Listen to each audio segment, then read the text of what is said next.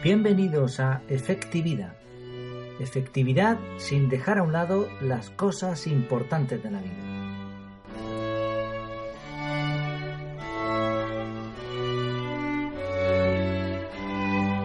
Hoy hablamos del decálogo de principios. Pero antes de entrar en materia, una pequeña historia. Un acorazado que había estado de maniobras militares navegaba en condiciones de poca visibilidad. Había niebla y era de noche. De pronto el vigía dijo luz a estribor. El capitán preguntó ¿Rumbo directo o se desvía hacia popa? El vigía respondió Directo, capitán. Esto significaba que si no se cambiaba el rumbo, chocarían. El capitán llamó al encargado de emitir señales. Envía este mensaje. Estamos a punto de chocar. Aconsejamos cambiar 20 grados su rumbo. Llegó una señal de respuesta diciendo Aconsejamos que ustedes cambien 20 grados su rumbo. Bueno, el capitán dijo Contéstele. Soy capitán. Cambie su rumbo 20 grados. La respuesta. Soy marinero de segunda clase. Mejor cambie su rumbo 20 grados. El capitán estaba hecho una furia, así que gritó Conteste. Soy un acorazado. Cambie su rumbo 20 grados. La linterna envió su último mensaje de respuesta. Yo soy un faro. Por supuesto, el acorazado terminó cambiando el rumbo. Esta ilustración aparece en el libro Los siete hábitos de la gente altamente efectiva, un libro famosísimo de Stephen Covey, y la idea que se quiere transmitir aquí es el significado de un principio. Un principio es como un faro, inamovible, un faro que nos guía en el camino por el que debemos ir. Las circunstancias pueden cambiar, pero el principio continúa ahí, alumbrando. Es como una brújula, también lo han comparado otros, una brújula que nos ayuda a seguir el camino viendo el mapa. Este significado de la palabra principio, curiosamente, no es el primero, no está al principio, eh, después de la palabra principio en el diccionario. En el diccionario de la Real Academia Española es la sexta acepción. Y dice así, norma o idea fundamental que rige el pensamiento o la conducta. Otro diccionario lo define como los valores morales de una persona o grupo. Y también se explica como verdades profundas de aplicación universal. Se suele usar en plural, por cierto. Decimos que alguien es un hombre de principios. Y normalmente esto quiere decir que lo admiramos. Un principio es distinto de una ley, de un propósito, de una prioridad, de una meta o de un ideal. Es distinto a una rutina, a un hábito. Todas estas cosas dicen el qué, mientras que el principio dice el por qué. Un par de ejemplos. Una ley puede decir que los menores de 18 años no pueden beber alcohol. Esto es el qué. Está claro, no pueden beber alcohol. Vale. Pero, ¿por qué? ¿Cuál es el principio? La razón es que se considera que el consumo de alcohol puede afectar al desarrollo de un niño o de un joven. Así que lo que hay envuelto es un principio de protección al menor, entendiendo que es más débil. También está envuelto el principio de independencia, es decir, cuando un niño se convierte en adulto, tiene derecho a decidir por él mismo. En algunos países se considera que es a los 18 años, en otros a los 16 o a, otros, a otras edades. ¿Es legal que un joven con 18 años, aquí en España, por ejemplo, 18 años recién cumpliditos, que nunca ha probado alcohol porque ha cumplido la ley, es legal que se beba un par de botellas de whisky del taponazo, ¿no? Como se dice aquí en Canarias, seguidas, después vaya a la colonia del abuelo, se la traga enterita y no contento con eso se coja el alcohol del botiquín. Bueno, legal es. Nadie le va a multar por eso. Pero ¿estaría de acuerdo con el principio por el que se hizo la ley? ¿Estaría de acuerdo el legislador, por ejemplo, que puso esta ley en ese país? Evidentemente no, no es la idea.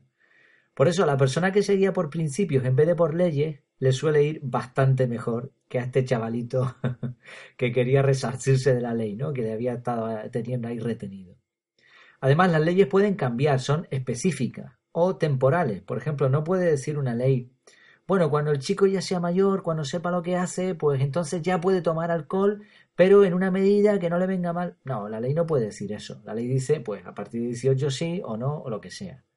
Sin embargo, los principios no cambian tan fácilmente. El principio, principio de protección al menor, pues ya está. De eso, pues la persona inteligente sabrá lo que hacer.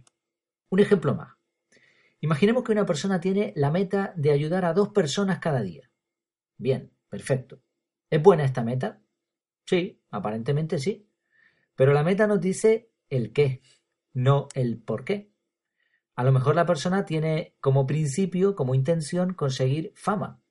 Así que ayudará a otros solo cuando lo vean. O a lo mejor la persona, su principio, su motivación es recibir algún beneficio económico. Así que ayudará a otros solo cuando le convenga. Sin embargo, una persona de principio se plantea por qué ayudar a otros. A lo mejor ha llegado a la conclusión que ayudar a otros desinteresadamente lo hace más feliz. Así que no le importa si le ven o no, o si recibe un premio o no. Lo hace siempre que puede. No necesita un número. Un día ayudará a una persona, otro a ninguna y otro a veinte. Vemos la diferencia, ¿no? Incluso hay gente que se pone metas o propósitos que aparentemente están muy bien, muy bonitos, pero ¿se han planteado por qué se han puesto esa meta? Por cierto, hay principios buenos y malos. Es decir, a lo mejor tenemos una serie de metas, pero el principio, el por qué, no es bueno. Bien es puramente egoísta o bien está en contra de la ética universal.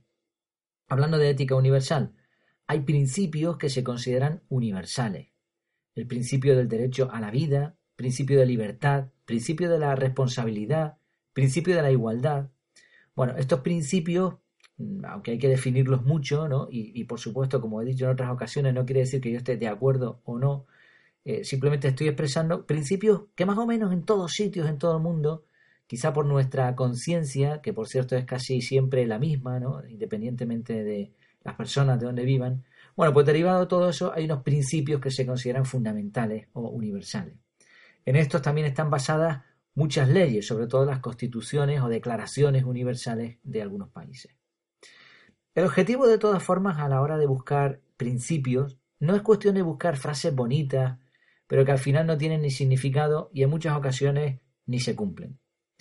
Curiosamente hay muchas empresas que han puesto estos decálogos, decálogos de intenciones, decálogos de principios, y tienen hasta un cuadrito puesto allí en la recepción de la empresa o en internet, ¿no? Si, buscas por decálogo en internet te van a aparecer montones de empresas.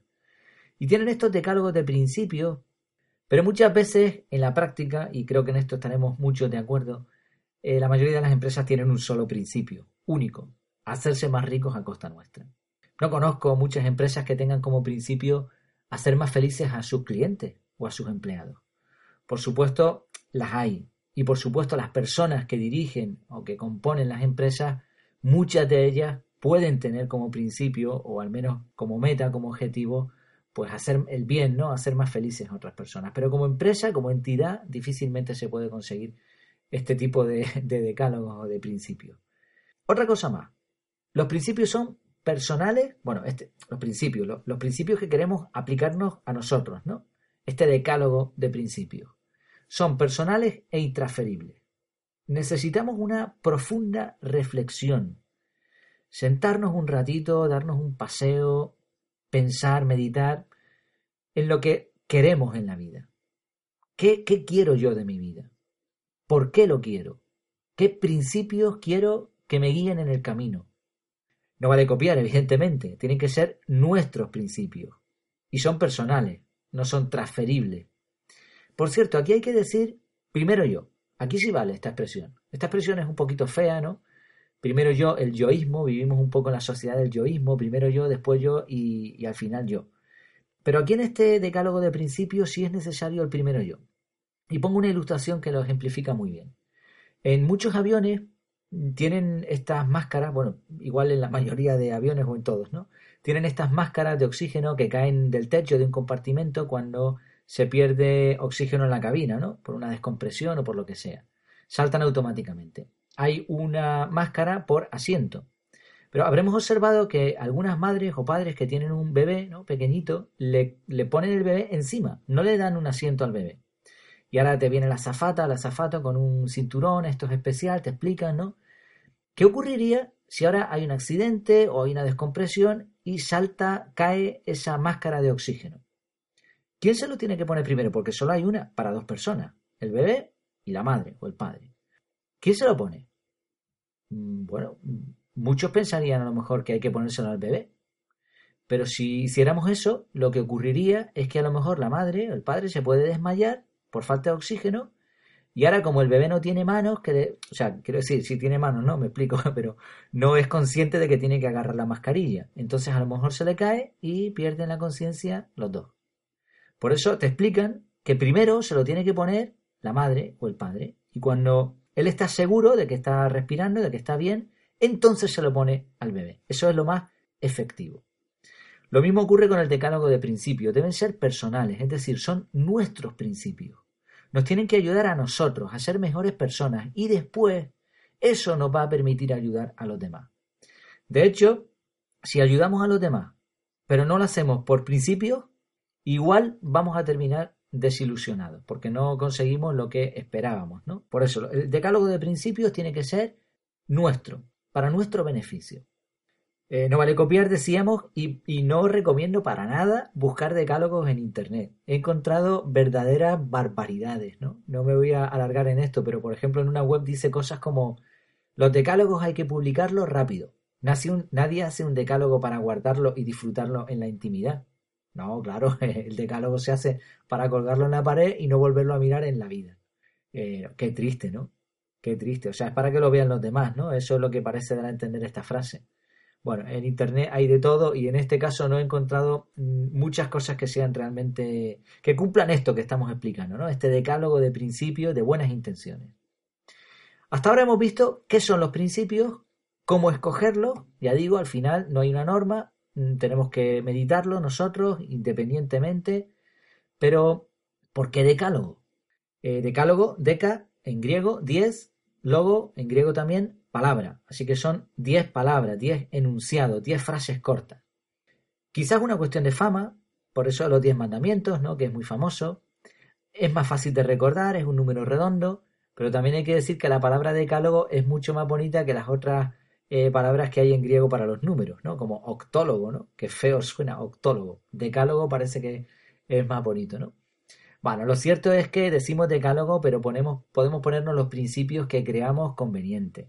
Eh, de hecho, no es muy efectivo que sean 10, eh, igual son demasiados, ¿no? Y a ver si se consigue también tener 10 principios para la vida, tampoco es tan sencillo. Una vez hecho el decálogo, o la cantidad que sea, ¿qué hacemos con este listado? Bueno, pues ahí creatividad. Podemos eh, enmarcarlo, un cuadro, pero no para que lo vean los demás, para verlo nosotros. Yo, por ejemplo, lo tengo puesto como salvapantalla en el ordenador, y así lo veo cada dos por tres, no me queda más remedio. Hay quien se lo pone como tarea recurrente, le salta una tarea y es el decálogo ese, ¿no? Un correo que se te manda solo, una nota, hay quien pues se recuerda repasarlo de vez en cuando. La idea es que debemos grabarlo a fuego, porque cuanto más repitamos esos principios, más los vamos a tener en cuenta en nuestra vida. ¿Y por qué es efectivo esto? Pues pensemos en lo siguiente. Cuando somos bebés, no tenemos principios. Y cuando somos niños pequeños, nuestros padres nos dicen, haz esto o haz aquello. Pero ahora vamos creciendo y un día el niño, que era sumiso, obediente, pregunta, ¿y por qué? Y ahora nuestros padres nos dan el principio, nos dicen, porque lo digo yo. este, este no es el ejemplo a seguir, pero es un principio, es el principio de autoridad. Ahora, si el padre y la madre son como tienen que ser, pues nos van a explicar por qué nos han dicho que hagamos esto o aquello. Y ahora el niño, el adolescente, empieza a pensar por sí mismo, sigue creciendo y ahora se va a a regir por principio, va a hacer las cosas con un motivo, va a aprender a diferenciar. Ya no le van a hacer falta tantas normas. Tienes que llegar a las 7 a casa, tienes que ponerte esta ropa, tienes que abrigarte cuando hace frío. No, va a entender los principios que hay detrás. Qué triste, porque al final, cuando nos hacemos mayores, muchas veces nos hemos dado cuenta de que, nos damos cuenta por nosotros o por otros, que la gente, nosotros no, la gente, siempre los demás, ¿no? Hacen las cosas porque sí. Y eso no es un principio. Hacen las cosas porque lo hacen los demás. Y eso tampoco es un principio. Hacen las cosas porque siempre se han hecho así. Y eso tampoco es un principio. Son como barcos en un enorme mar, barcos sin brújula, sin faro. Que no vengan tormentas porque bueno, pues ya sabemos lo que les puede pasar. Ya sabemos lo que nos puede pasar si no tenemos principios. Francamente, ir por la vida sin principios tiene malos finales. Dice una frase, si piensas igual que los demás, en realidad no piensas. La persona efectiva se guía por principios. Y estos le van a ayudar a tomar buenas decisiones pase lo que pase, sean las circunstancias que sean, durante toda la vida. ¿Y tú? ¿Tienes ya tu decálogo de principios? Bueno, no sé si los demás me verán a mí como un hombre de principios, pero llegados a este punto sí que voy a ser un hombre de finales. Esto ha sido todo por hoy. Muchas gracias por escuchar este programa que todavía está en sus principios. Espero que te haya gustado de principio a fin. Bueno, dejo ya la tontería. Muchas gracias por sus comentarios y likes o me gusta en iBox o valoraciones y estrellitas en iTunes. A ti no te cuesta mucho y a mí me beneficia bastante para poder crecer y así ayudar a otros a ser más efectivos. La próxima semana hablaremos del sueño, de la fase REM, el sueño bifásico, la siesta. Mientras tanto, puedes seguir más artículos e ideas interesantes en el perfil de Twitter, arroba efectividad. Hasta entonces, que lo pase usted muy bien.